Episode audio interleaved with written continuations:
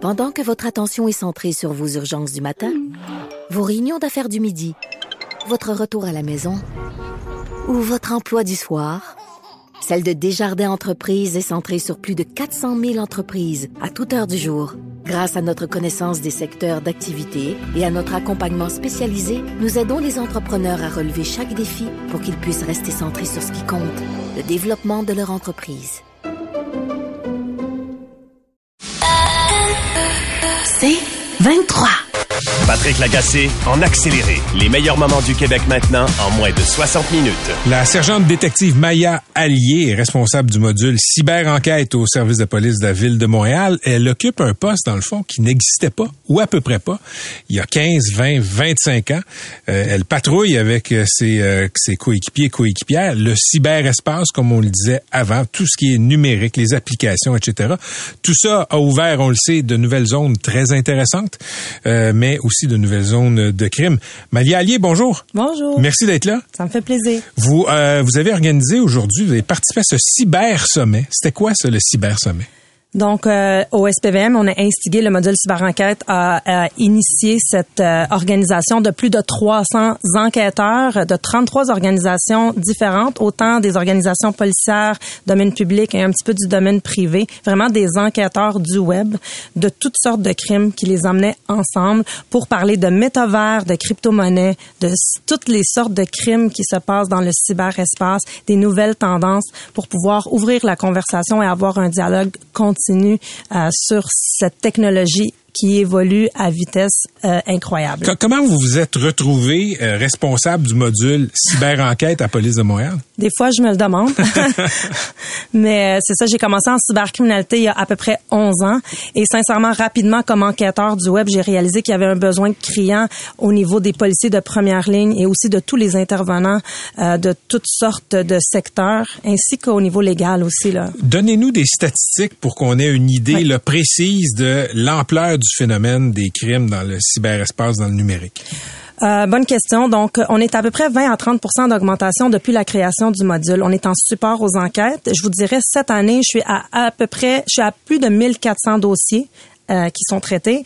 Euh, on est à 148 d'augmentation dans les cyberfraudes, ce qui, qui, nous sont rapportés. Et encore là, il y a un chiffre noir ex, et, et, très volumineux qui existe, qu'on ne connaît pas, qu'on ne peut quantifier. Hmm. On a énormément de menaces en ligne. Donc, une, on voit une très grande augmentation. Sur les 1400 dossiers, j'ai plus de 600 où il y a de la violence qui sont transmises via le web. Donc des menaces, euh, je vais te trouver, je vais te tuer, je vais oui, te des menaces très claires, rien de sournois là. Je vous parle de vraiment des euh, des dossiers où il y a de la menace directe. Quand quand vous arrêtez ces gens-là, est-ce qu'ils sont surpris que leur parole dans le dans le virtuel ait des conséquences dans le réel? Je pense que oui, je crois que oui. Je crois que les conséquences sont méconnues et je pense que les gens se déresponsabilisent de ce qui est dit sur le web. Ils pensent que s'ils tapent sur un clavier, ça a moins de conséquences. On est très imputable de nos paroles sur le web. Elles ont le même effet, sinon plus, parce qu'elles créent vraiment un, une insécurité chez la population. Parce que la, victime, elle, elle sait pas si on va pouvoir retrouver cette personne-là de par l'anonymat qu'on pense que l'Internet va nous procurer. Mais euh, est-ce que c'est difficile pour les policiers enquêteurs de retrouver qui est derrière le message, parce qu'on le sait, des fois, il y a beaucoup d'anonymat sur le web c'est c'est complexe, c'est ça prend un travail rigoureux rigoureux, c'est pour ça ça prend de la formation continue d'où le cyber sommet, mais c'est très faisable et on a un taux de succès qui est très grand. Faut pas oublier que l'être humain est une bête de routine, on fait beaucoup les mêmes habitudes autant dans la vie mmh, réelle mmh. que dans la vie virtuelle et on est une bête qui fait des erreurs aussi et on se fie là-dessus pour faire nos enquêtes. OK, vous profitez des erreurs des gens qui commettent des crimes en ligne. Chaque fois que je peux, j'en profite. C'est quoi une erreur? Euh, on pense qu'on est anonyme, on va se connecter à notre réseau anonyme, mais on oublie de se connecter à notre réseau anonyme. On fait notre menace, mais on a tellement le goût de voir les commentaires qui vont suivre notre menace, on va se connecter d'une autre façon pour revenir les voir et on hmm. va faire une erreur en se reconnectant. C'est vraiment euh, fascinant. Dans une entrevue à la presse aujourd'hui, vous disiez, Maya Allier, euh, à propos de ce cyber-sommet avec euh, des dizaines, des centaines de policiers, dit que les gens s'exposent énormément. Oui. Qu'est-ce que vous voulez dire par là? Je veux dire que 9 personnes sur 10 qui pensent qu'elles se sont fait attaquer ou hacker ou hameçonner, elles ont mis elles-mêmes leur information sur le web. Quelle sorte d'informations? Toutes les informations. On va mettre notre adresse civique, où on travaille, euh, nos conjoints, nos enfants, à quelle école ils vont, dans quelle équipe ils jouent, quel voyage on a fait. Toutes les informations sont là. Mais en quoi c'est dangereux, ça? C'est parce qu'on est capable d'identifier une personne, de retracer sa vie et de l'approcher de manière euh, très facile. Donnez-moi un exemple. Euh, je vous donne un exemple. Euh, Quelqu'un n'a aucun réseau social. Il me dit, tu vas jamais me trouver sur les réseaux sociaux. Tu ne pourras pas m'identifier. On a fait l'exercice entre 3 et 5 minutes et on a retrouvé que sa conjointe avait pris une photo, euh, avait mis une photo de leur micro-ondes à vendre sur Facebook Marketplace et qui a pris la photo? C'est son conjoint qui n'a aucun média social. On voyait le reflet de son visage dans le micro-ondes et on a été capable de l'identifier ainsi que toute sa famille. Attends, euh, vous avez fait l'exercice pour le fun Oui, ou parce que vous vouliez l'identifier? Exact. On, on a fait Il n'y avait pas commis d'acte criminel. Il n'y avait pas commis d'acte criminel. OK. Vous me dites ça pour montrer à quel point, même si Oui. on pense qu'on est détaché du virtuel, Exact. on a toujours, on a toujours une trace dans le virtuel. Exact. Quels sont les crimes qui vous tiennent le plus occupé ces jours-ci? Les crimes de menace en 2023, c'est vraiment qu'est-ce qui est très exponentiel. On a énormément de menaces de violence directe via les médias sociaux. C'est une augmentation atroce et j'en vois énormément et c'est vraiment il y a une, une urgence d'agir parce que les victimes ont peur, il y a un sentiment d'insécurité, il y a la volatilité de la preuve donc on veut attraper la preuve avant qu'elle s'en aille et on doit identifier la personne parce qu'il y a un danger imminent. Quand vous dites une volatilité de la preuve, ça, qu'est-ce que vous voulez dire? C'est-à-dire que quelqu'un qui émet une menace peut la retirer quelques secondes ou quelques minutes après. Mais la victime n'en reste pas moins qu'elle l'a reçue. Donc, nous, on doit la capter, la sauvegarder pour être capable de faire les démarches Et, c'est important pour les victimes, les cibles, de quoi? De faire des captures d'écran? capture d'écran, de prendre des notes. Il y a un grand fardeau sur les victimes de Oui. violences sur le web. Elles doivent vraiment prendre des notes, garder les identifiants. Les captures d'images, là, ça parle et ça nous aide énormément. C'est très difficile pour quelqu'un qui est victime de cyberviolence se présenter au poste de police, nous dit, je vis tout ça. On la croit, mais on a besoin de faits tangibles pour prouver, par exemple, de l'intimidation? Généralement, euh, sergent de détective allié, est-ce que la menace euh, c'est illégal de faire une menace? Dire Oui. je vais te tuer, je vais te casser la gueule, euh, c'est- c'est une menace, c'est dans le code criminel. Mais est-ce que généralement les gens sont sérieux ou ce sont des paroles en l'air? je les prends toujours au sérieux. Oui. Et c'est toujours, ça devrait toujours être pris au sérieux. Je ne peux pas dire, euh, je ne peux pas euh, évaluer, par exemple, la présence de quelqu'un sur un réseau social puis dire, il semble faire une blague ou une mauvaise blague. Donc, je peux pas vous le dire parce que souvent on les arrête avant, mais on les prend, c'est tolérance zéro. Donc, on prend l'enquête, on va agir, peu importe. On, on sait qu'il y a toutes sortes de conflits qui peuvent dégénérer dans les réseaux sociaux. Les gens Oui. sont très émotifs, etc. Euh, Racontez-moi si vous avez un exemple, là, le cas le plus anodin de chicane sur le web qui a débouché sur des accusations criminelles. Euh, je vous dirais qu'on a eu un cas où il y a eu un homicide. Donc, euh, il y a eu une, chicane entre des personnes où qui se sont... euh, il y avait une- une bataille de jeunes, si je peux dire ça comme ça. Ça a été filmé, partagé sur les réseaux sociaux. Il y a eu des coups échangés et finalement, un des coups était fatal. Mais les gens, au lieu de porter de l'aide à la victime, ils ont partagé ce vidéo-là. Donc, nous, on l'a reçu, on va capturer la, la preuve et on va identifier les personnes qui sont derrière. Est-ce que les cas de fraude sont parmi les plus difficiles que vous avez enquêtés euh, dans le numérique? ça prend beaucoup d'outils, ça prend beaucoup de travail en équipe, ça prend beaucoup d'expertise et oui, ils sont très complexes à régler. OK, Maya, Maya Allier, là, vous êtes à la tête d'une équipe euh, de, de, de cyber-enquêteurs au, au service de police de la Ville de Montréal qui a une expertise qui est reconnue. Euh, Qu'est-ce qui vous aiderait, que ce soit là, dans la collaboration des géants du numérique, euh, la collaboration euh, des, fournisseurs d'accès Internet ou même des changements aux lois? Qu'est-ce qui vous aiderait présentement à attraper davantage de criminels? Je vous dirais qu'on a besoin d'être toujours à l'affût de la technologie et d'avoir la technologie qui est la plus avant-gardiste à notre disposition. Et pour ce faire, toutes les grandes organisations doivent vraiment s'entraider parce que des corps municipaux qui sont plus petits n'ont pas cette expertise nécessairement là. Ils vont avoir besoin hmm. de, de corps de corps euh, d'organisations policières qui sont plus grandes, comme par exemple la Sûreté du Québec ou comme nous au SPVM, pour pouvoir les aider. Cette expertise-là, elle est encore en silo et on essaie de changer la donne pour qu'on puisse s'entraider dans ces dossiers-là. Est-ce que est-ce que c'est plausible de penser qu'à un moment donné, il y aurait une unité d'enquête au Québec, puis qu'on fasse une plainte à, je sais pas moi, dans, dans, dans une petite localité de la banlieue éloignée ou qu'on soit à Montréal, on va avoir, disons, le même niveau de réponse policière? C'est une question très difficile à moi au niveau municipal à répondre. Est-ce que je pense que c'est dans le futur? Oui, je pense que oui. Comme pour tout d'autres, tous les autres sujets, comme par exemple la violence armée, où tout le monde s'est mis ensemble. Quand on parle de cybercriminalité, il n'y a pas de limite géographique. Donc, de croire que ça va se propager et que ça va être une équipe unie qui va travailler ensemble, c'est pas c'est pas loin dans, dans mes réflexions. C'est toujours intéressant de vous entendre parler de cybercrime. Merci beaucoup d'avoir été avec nous. C'était Maya Allier, sergente détective responsable du module cyber-enquête au SPVM. Elle revient tout juste du Cyber Sommet. Merci. Pendant que votre attention est centrée sur vos urgences du matin, vos réunions d'affaires du midi, votre retour à la maison ou votre emploi du soir, celle de Desjardins Entreprises est centrée sur plus de 400 000 entreprises à toute heure du jour. Grâce à notre connaissance des secteurs d'activité et à notre accompagnement spécialisé, nous aidons les entrepreneurs à relever chaque défi pour qu'ils puissent rester centrés sur ce qui compte, le développement de leur entreprise. Patrick Lagacé en accéléré. Plutôt aujourd'hui, j'ai parlé un, Palestinien dans la ville de Naplouse. Naplouse est en Cisjordanie. C'est un territoire palestinien qui est occupé par euh, Israël. Je voulais connaître ses réactions à l'attaque du Hamas. Ayman al-Shaka, euh, lui, est à une centaine de kilomètres de Gaza. Il a un point de vue politique sur les événements, évidemment, parce qu'il est responsable des relations internationales avec l'Europe pour l'OLP, l'Organisation de libération de Palestine ou l'Autorité palestinienne. Et il est également aussi ancien maire adjoint de Naplouse. Et euh, écoutez, c'est un point de vue qui est très palestinien. Euh, c'est un point de vue euh, qui est, disons, de première main. Tantôt, je vais faire écouter deux extraits de l'entrevue, mais je veux décortiquer la question de la perception qu'ont les Palestiniens généralement du Hamas et des attaques du week-end avec Thomas Junot, qui est professeur agrégé à l'École supérieure d'affaires publiques et internationales de l'Université d'Ottawa et spécialiste du Moyen-Orient. Thomas, bonjour. Bonjour. D'abord, on va écouter euh, la réponse à une question que j'ai posée à M. Al-Shaka. Je lui demandais, c'était ma première question.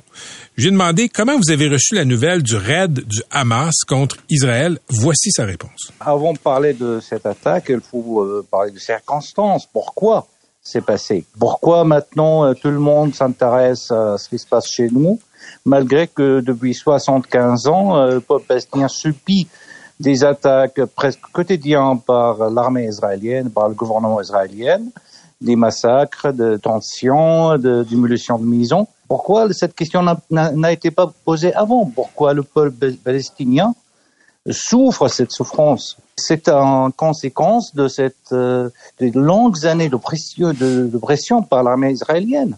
C'est pas que je justifie cette attaque, non pas du tout. Je suis toujours contre euh, la perte de civiliens de tous les côtés, de tout le monde.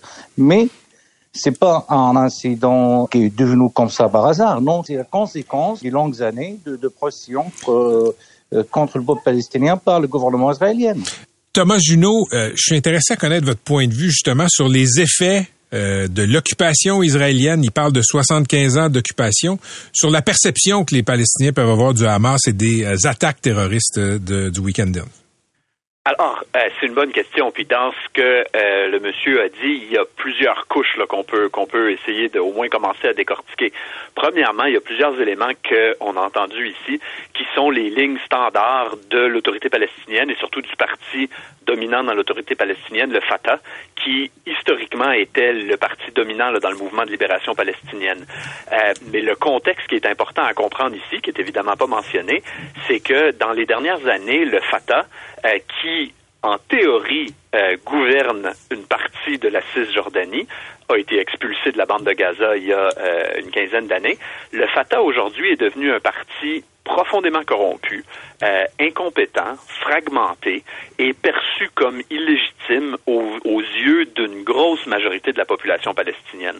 Alors, et, est en train de se faire dépasser par le Hamas en termes de puissance sur le terrain, mais aussi en termes de légitimité au lieu de certains Palestiniens. Pas tous, mais certains.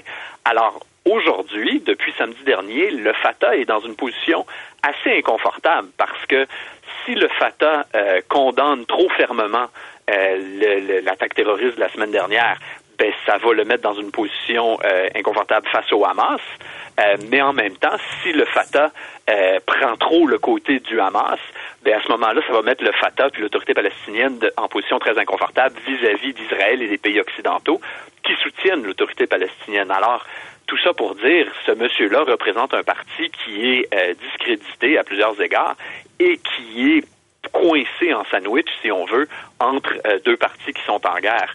Ça n'empêche pas que purement au niveau factuel, à certains niveaux, il n'y a pas tort. Les Palestiniens vivent sous occupation depuis 75 ans.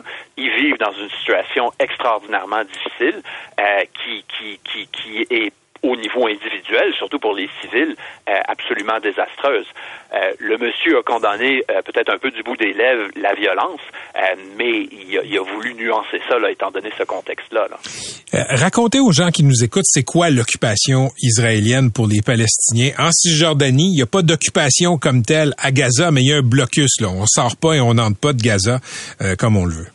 Alors, il y, a, il y, a, effectivement deux territoires palestiniens principaux qui sont euh, considérés tous les deux euh, comme étant occupés par Israël. Il y a la toute petite bande de Gaza, c'est là où il y a le gros de la violence depuis samedi, euh, qui est au coin sud-ouest d'Israël. C'est gros comme l'île de Montréal, c'est minuscule, c'est très densément peuplé. C'est vrai que la présence militaire permanente d'Israël a quitté Gaza en 2005, ça c'est vrai, mais aux yeux du droit international, on considère généralement que Gaza est quand même occupé mmh. encore parce qu'Israël contrôle l'espace aérien les entrées maritimes, trois des quatre frontières, et l'Égypte contrôle la quatrième petite frontière. L'autre, beaucoup plus gros territoire, c'est la Cisjordanie, où ce monsieur-là habite, qui, elle, est formellement occupée par Israël. Puis ça, de dire ça, ça devrait pas être controversé. On peut être d'accord ou pas d'accord avec l'occupation, mais la Cisjordanie est effectivement militairement occupée par Israël. Mais quand vous dites, professeur Junot, que ça ne devrait pas être controversé, c'est une question controversée. Il y a des Israéliens qui considèrent que ce n'est pas une occupation. Ben effectivement. Alors il y a pour certains Israéliens, c'est pas une occupation parce que c'est un territoire qui leur revient. Euh, donc il y a, y, a, y a un débat à ce niveau-là. Au niveau de Gaza, il y a beaucoup de gens dans les derniers jours qui disaient aussi que Gaza n'est pas occupé depuis le retrait de 2005. Ce qui est vrai dans un sens très étroit, mais généralement aux yeux du droit international, on considère quand même que c'est une occupation. OK. Est-ce qu'on sait ce que les Palestiniens pensent en général des attaques du Hamas? En général, j'exclus euh, ce qui s'est passé en fin de semaine, mais est-ce que le Hamas est bien perçu? Ben, les Palestiniens, comme n'importe quelle autre population, c'est pas monolithique. Euh, c'est pas un groupe qui est homogène. Euh, des Palestiniens à Gaza, il y en a environ 2 millions. En Cisjordanie, il y en a un peu plus que 3 millions. Et à ça, on peut rajouter tous ceux qui vivent comme réfugiés au Liban, ailleurs dans la région ou à l'extérieur de la région. Euh, des réfugiés plus récents ou plus anciens, là, depuis 75 ans au sein de ce groupe-là, de 5 à 10 millions de personnes, bien évidemment, les points de vue sont extrêmement hétérogènes le Hamas a une base de soutien euh, au sein de cette popula de la population palestinienne et ça c'est vrai, on peut pas le nier. Euh, par contre, il y a beaucoup de Palestiniens qui sont pas du tout d'accord avec le Hamas, qui soutiennent le Fatah ou qui sont tout simplement complètement tannés parce que c'est là où il faut avoir beaucoup de sympathie pour les civils palestiniens. D'un côté, il y a le Hamas qui est un groupe répressif, brutal, corrompu, terroriste auprès d'Israël, mais auprès de la population palestinienne, extrêmement violent. Il ne faut pas l'oublier ça mmh. non plus. Le Fatah en Cisjordanie, qui, comme je l'ai dit tantôt, est corrompu, mais profondément corrompu, incompétent. Alors pour la population palestinienne, il y a un désespoir absolument absolu euh, qui est très difficile à, à, naviguer parce que pour le moment, c'est ça les deux options. J'ai posé euh, une autre question euh, dont je vais vous euh, faire écouter la réponse, professeur Junot. J'ai demandé à Ayman Al-Shaka, euh, d'un point de vue stratégique, là, si, si tassons une demi-seconde si une telle chose est possible, l'horreur des massacres. D'un point de vue stratégique, qu'est-ce que les Palestiniens ordinaires ont gagné avec l'attaque du Hamas? On va écouter sa réponse. Ni ils gagnent ni ils perdent. Ils perdent leur vie. Mais aussi, euh, c'est pas de leur faute. Comment vous imaginez un peuple sous occupation depuis plus de 75 ans? En Cisjordanie, moi, je suis né sous occupation jusqu'à maintenant. J'ai 54 ans. Je suis toujours sous occupation. Qu'est-ce que vous voulez qu'on fasse Réaction? Ben, premièrement, il y, a, il, y a un, il y a un désespoir qui est très évident là, euh, au niveau de la, de la population civile, qui, comme lui, c'est un homme de 54 ans. Là, c'est même pas un jeune qui n'a que connu l'occupation. Au niveau de votre question plus spécifiquement, en pratique, c'est difficile de blâmer ce monsieur-là de ne pas avoir répondu directement à la question, étant donné le contexte là, dont on a parlé tantôt. Mais ma réponse à votre question, c'est que euh, pour moi, il n'y a aucun doute que le, niveau de barbarité euh, absolument atroce et sans précédent de l'attaque du Hamas, de l'attaque terroriste du Hamas samedi, on est rendu à 1200 morts, donc plus de morts que quand on s'est parlé hier. Le bilan continue à monter. 2 à 3 000 blessés, ça pourrait monter encore. Pour moi, il n'y a aucun doute que euh, c'est un recul pour la cause palestinienne. Et quand je parle de cause palestinienne, je parle de la bonne cause palestinienne, l'émancipation et la dignité d'un peuple euh, qui est opprimé depuis longtemps, opprimé par l'occupation israélienne, mais opprimé par le Hamas et le Fatah aussi. Euh, le résultat qu'on commence déjà à voir, mais ça ne fait que commencer, c'est la violence de la réponse israélienne qui était entièrement prévisible. Le Hamas savait parfaitement qu'après son attaque de samedi, la réponse israélienne serait dévastatrice. Et ça, ça montre, oui, évidemment, ça montre la violence de l'occupation israélienne, absolument. Puis ça, il faut le dire. Mais ça montre aussi l'absence totale de préoccupation que le Hamas a pour le bien-être des Palestiniens, ce qui est pourtant la cause que officiellement le, le Hamas prétend défendre. Mais le résultat, ça va être des milliers, voire des dizaines de milliers de morts civiles innocentes. Là. Merci beaucoup, professeur Junot. C'est toujours éclairant de vous écouter nous expliquer ces enjeux-là. Merci. Merci à vous. À la prochaine. Thomas Junot est professeur agrégé à l'École supérieure d'affaires publiques et internationales de l'Université d'Ottawa. Patrick Lagacé en accéléré. Salut Jean-François Nadeau. Salut. Bon, on va parler de vélo, mais pas sous l'angle de l'acte de pédaler, Non. sous l'angle d'un organisme qui s'appelait SOS Vélo. Ben oui, euh, j'ai été surpris d'apprendre la fermeture de ça euh, vendredi dernier, à peu près comme les employés, d'après ce que j'ai compris, qui ont appris ça par une lettre de la direction qui leur disait qu'ils fermaient. Pourquoi c'est important ça? Si euh, D'abord le monde du vélo, peut-être deux mots là rapidement pour situer un peu l'affaire. C'est un peu comme le monde de l'automobile. Quand tu vas avec ton auto maintenant, Patrick, pour changer tes pneus ou faire une réparation quelconque, t'as l'impression de rentrer dans un système climatisé qui est presque chirurgical. C'est blanc, c'est propre. On te donne un petit numéro, un café, prendre C'est une brioche avec shops? ça. Ouais, les vieilles shops d'auto puis les vieilles shops de vélo, c'est pas mal disparu. Ce qui fait en sorte qu'on a l'impression d'être dans un univers clinique absolument tout le temps. Les gens qui n'ont pas beaucoup de moyens euh, et qui n'ont pas de- de- d'argent pour dépenser dans les grandes marques qui sont fabriquées maintenant en Asie, mais vendues sur des bannières américaines très souvent, là, Trek, Specialized, tout ça pour pas les nommer. Quand tu rentres pour faire réparer ton vélo, ben c'est une facture qui ressemble habituellement à celle d'une voiture qui est en train de se Ah faire oui, hein? Ah, c'est- écoute, c'est d'ailleurs le Mais ça, prix- on parle de vélo de pointe, là. oui, mais les vélos de pointe, il y en a de plus en plus. Des vélos chers, là, on a réussi à convaincre les gens que c'était nécessaire. Alors, ce qu'on veut en augmentant la mobilité, moi je suis pas un spécialiste de la circulation, mais en augmentant la mobilité, c'est pas forcément des véhicules chers, que ce soit des voitures ou que ce soit des vélos. Euh, des vélos pas chers, des bécanes, des vieux clous, il y en a en masse qui roulent, mais il y a des gens qui n'ont pas beaucoup d'argent pour les faire rouler. Cet organisme-là, SOS Vélo, qui existait depuis 26 ans, avait récupéré des vélos qu'on leur donnait. Il les remettait à neuf, souvent avec des pièces usagées, avec quelques pièces neuves aussi.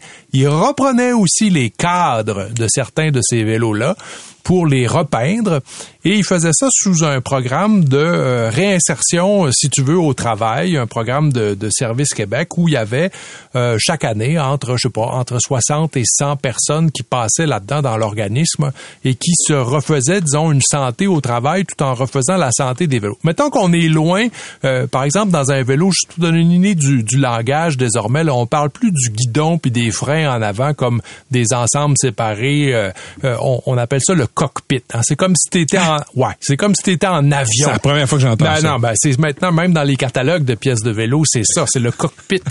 Alors tu comprends que t'es rendu dans un univers assez aseptisé, mais si tu veux avoir changer tes breaks puis que ça marche, ce genre de place-là faisait l'affaire Ouais. et réparait souvent pour des gens qui avaient pas les moyens, euh, mettait deux trois pièces qui ont pas rapport a priori ensemble, mais, Mais ça ça, faisait l'affaire, ça roulait, puis ça coûtait rien, puis souvent les gens qui étaient là chargeaient pas une scène non plus.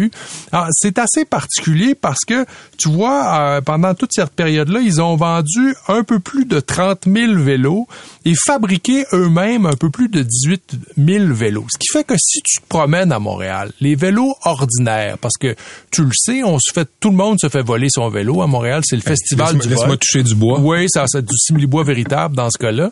Ça, ça, ça vaut pas vraiment la peine d'acheter un bien bon vélo parce que tu vas te le faire piquer. Alors, ce genre d'endroit-là était populaire pour As-tu un ou deux cadenas? Moi, j'en mets deux, puis en général, j'enlève le déclenchement rapide devant où je le, je le de- déclenche de sorte que si quelqu'un part, il va avoir la peur de sa vie. Mais moi, j'ai un secret, par Attends, exemple. attends, c'est quoi ça, le déclenchement rapide? Ben, sur ta roue en avant, là, il y avait des papillons avant ou des boulons. Euh, moi, souvent, je les, je les mets tout mous. Alors, si quelqu'un part avec mon vélo, il va avoir une sacrée surprise. Parce que la roue avant elle va va se détacher. Mais Oui. OK, parfait, mais toi, tu dois pas oublier de la resserrer après. Je, je ne l'oublie pas, puis moi j'ai une arme secrète, c'est-à-dire que mes vélos sont tellement grands que j'ai bien peur que personne va vouloir partir avec ça. Ça, ça fait pas. Ben, moi, moi, je mets deux, deux euh, je mets un cadenas en U et une chaîne. ouais, parce Prends- que prends pas de risque. C'est parce que c'est pas la qualité du cadenas qui fait, c'est le délai, c'est le temps Ouais, que ça prend pour se, se, se rendre jusqu'au vol qui décourage euh, ces gens-là. Ah, je reviens à cette histoire d'SOS Vélo. C'est très dommage parce qu'on peut pas comprendre qu'une entreprise comme celle-là, au fond, qui voyait sa matière première lui être donnée. C'est des gens qui faisaient des dons depuis des années. Il y avait des milliers de vélos qui passaient là, qui étaient retapés. Et au fond, c'était un programme du gouvernement qui faisait en sorte que les revenus qu'on n'avait pas de façon supplémentaire étaient euh, payés par ce programme-là. Donc, a priori, il n'y a pas de raison qu'une affaire comme ça fasse pas fortune. Évidemment, il y a le contexte à l'heure actuelle du vélo parce que pendant la pandémie, il y a eu des ventes de vélos comme mon vieux, comme il y en a jamais eu auparavant. Ben, les vélos étaient, étaient back order, en mauvais québécois. Partout, partout. Et, et il manquait de pièces, ce qui fait que quand les pièces ont été disponibles, beaucoup de fabricants, de détaillants ont acheté en quantité des pièces pensant que ce rythme-là allait se poursuivre. Ça n'a pas été le cas. Ils sont restés pris avec quantité d'affaires. Les ventes ont tombé. Ça a été plus difficile. C'est pas forcément le cas de cet euh, organisme-là où on voyait que la direction, dans un texte du devoir, indiquait que le mauvais temps avait fait baisser les, les, les ventes de vélos. Bon, coudonc, on peut toujours expliquer ça, mais leur ancien local, euh, qui était une espèce de, de, de, de grande surface, a été repris pour la fabrication de condos. Et d'après ce que j'ai compris, le, le président du le, direct, le conseil d'administration a décidé de, de louer des nouveaux locaux qui étaient très, très grands. Euh, ils ont été un peu dépensés là-dessus. Ce qui fait que ce très beau système de récupération de vélos, à qui on doit une bonne partie de la mobilité à vélo à Montréal, s'effondre du jour au lendemain. Moi, je trouve ça... Pour une question de déménagement? Ouais, en bonne partie, puis de gestion de tout ça. Moi, je trouve ça absolument épouvantable et on va en payer le prix collectivement à, Montréal de ça parce que, je le dis encore, Patrick, là, si tu te promènes sur le coin d'une rue, compte le nombre de vélos qui portent la marque de cette enseigne-là, qui étaient des vélos à très bas prix, qui sont pas des bons vélos, mais qui permettaient à tout le monde, une fois qu'on a passé l'étape du Bixi, de se déplacer. Est-ce qu'on sait, est-ce qu'on sait s'il y a une chance que euh, SOS Vélo soit sauvé? Ben, ce que je trouve particulier, là, c'est que je comprends dans une affaire de faillite, les créanciers vont vouloir se payer. Euh, moralement, je trouve ça un peu particulier que des créanciers, quels qu'ils soient, se paient avec les dons du public, parce que c'est de ça dont il est question. Essentiellement, c'est de la matière qui leur était donnée par un public. T'as un vieux vélo dans le cabanon en arrière, t'allais porter ça là. Moi, les vélos de mes enfants, tous les vélos de mes enfants, je les ai donnés là, mais je les ai récupérés là aussi. À mesure qu'ils grandissaient, je les achetais là. Ça coûtait le tiers, la moitié du prix ou le quart du prix, si tu veux. Alors oui, je pense qu'il y a des chances si euh, l'équipe qui est là se remet sur place. Il n'y a pas de raison qu'une affaire comme ça fonctionne pas.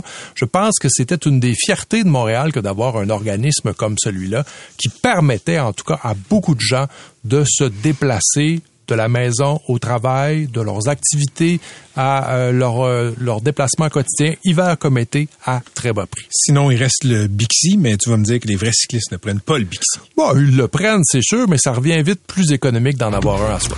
Merci Jean-François. Salut, On se Patrick. retrouve la semaine prochaine. Pendant que votre attention est centrée sur cette voix qui vous parle ici, ou encore là, tout près ici, très loin là-bas, Même très, très loin. Celle de Desjardins Entreprises est centrée sur plus de 400 000 entreprises partout autour de vous. Depuis plus de 120 ans, nos équipes dédiées accompagnent les entrepreneurs d'ici à chaque étape pour qu'ils puissent rester centrés sur ce qui compte, la croissance de leur entreprise.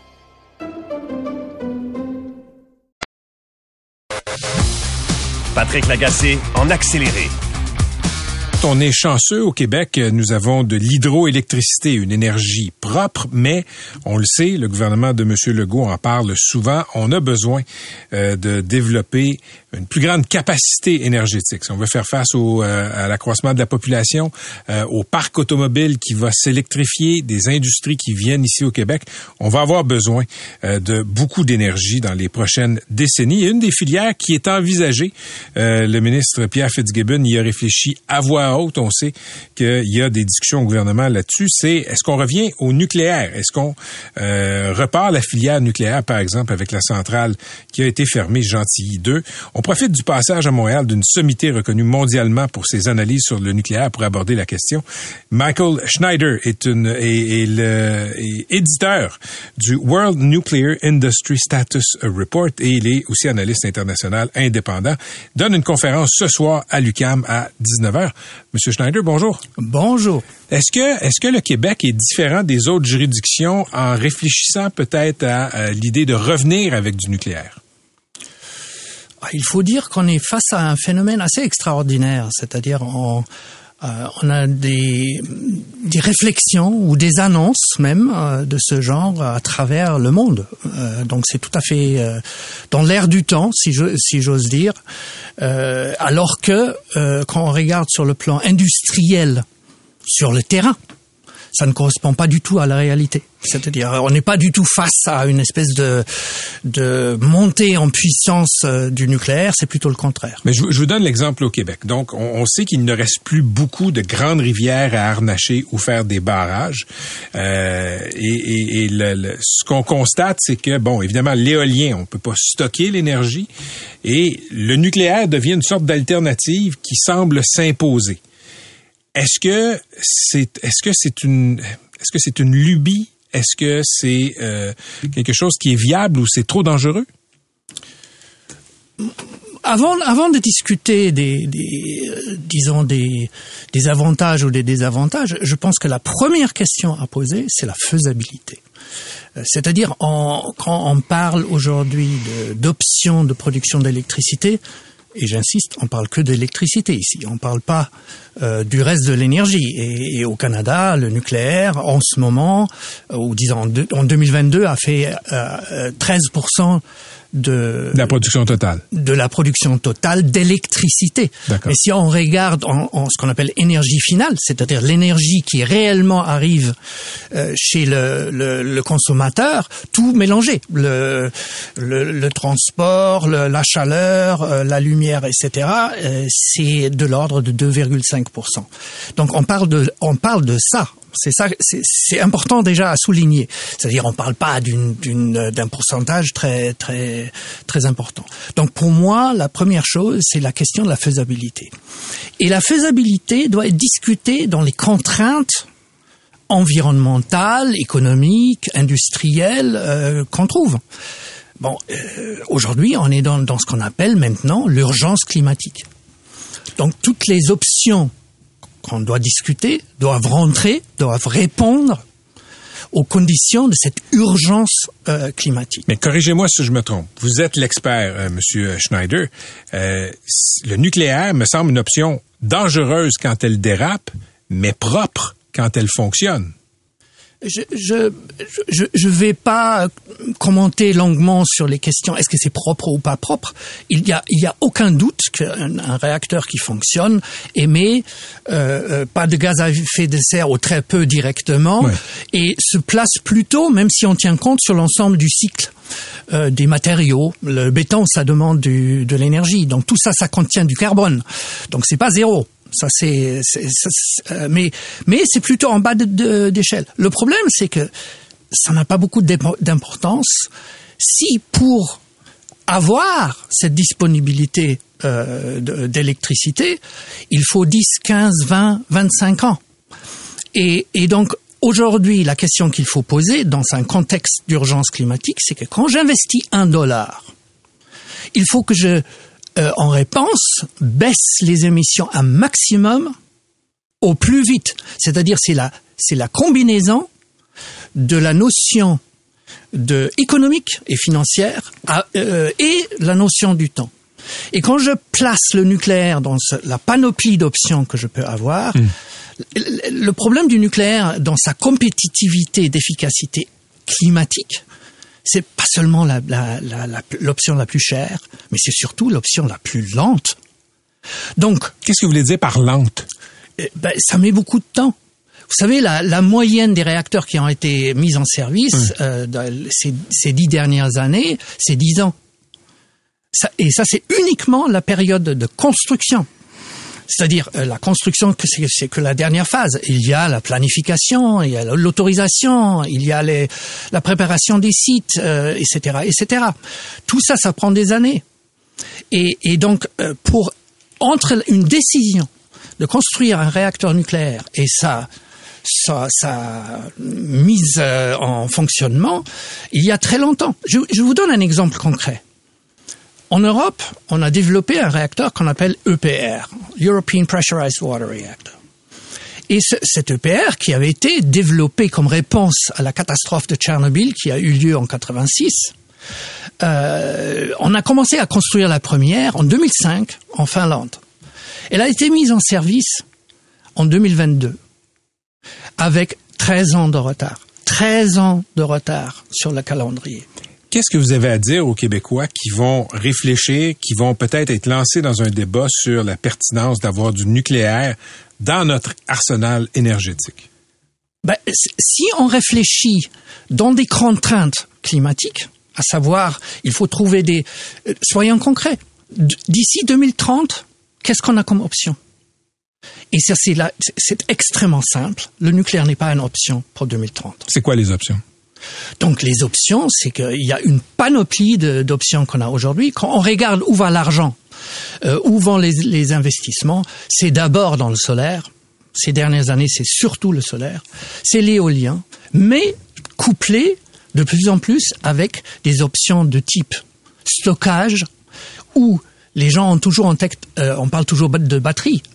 Euh, mais il n'y a pas que des batteries. On peut stocker l'eau, on peut stocker la glace, on peut stocker l'énergie dans le, des ballons d'eau chaude. Il y a plein, plein, plein de, de, possibilités. Et il y a ce qu'on appelle euh, la demande ré- réponse. Et c'est là où le bas blesse. C'est quoi? C'est que on a chaque chaque famille, chaque maison a un, un, un réfrigérateur, a un congélateur à la maison. Ça stocke de l'énergie. Euh, mais ces, ces stockages ne sont pas disponibles pour le réseau. Et la même chose aura lieu avec les, les, les véhicules électriques qui se développent à une vitesse absolument folle. Donc, il faut adapter. Donc, c'est plus une question de transformation du réseau pour rendre accessible et disponible l'ensemble de, de ces options de, de flexibilité qui, qui, comme un ami euh, le dit toujours, c'est comme de la musique. C'est une chorégraphie des différentes options. Il n'y a pas que le violon. Donc, euh, il faut être euh, intelligent et combiner euh, les différentes options qu'on a aujourd'hui sur la table. On peut, on pourrait écouter votre conférence ce soir, euh, Michael Schneider. Euh, conférence qui s'intitule Énergie nucléaire dans le monde, renaissance ou gériatrie technologique. 19h à Pavillon Sherbrooke de l'UCAM. C'est au 200 Sherbrooke-Ouest à Montréal. Merci d'être venu nous voir en studio. Merci beaucoup de l'invitation. Patrick Lagacé en accéléré. C'est 23. Pendant que votre attention est centrée sur cette voix qui vous parle ici, ou encore là, tout près ici, très loin là-bas, Ou même très, très loin. Celle de Desjardins Entreprises est centrée sur plus de 400 000 entreprises partout autour de vous. Depuis plus de 120 ans, nos équipes dédiées accompagnent les entrepreneurs d'ici à chaque étape pour qu'ils puissent rester centrés sur ce qui compte, la croissance de leur entreprise.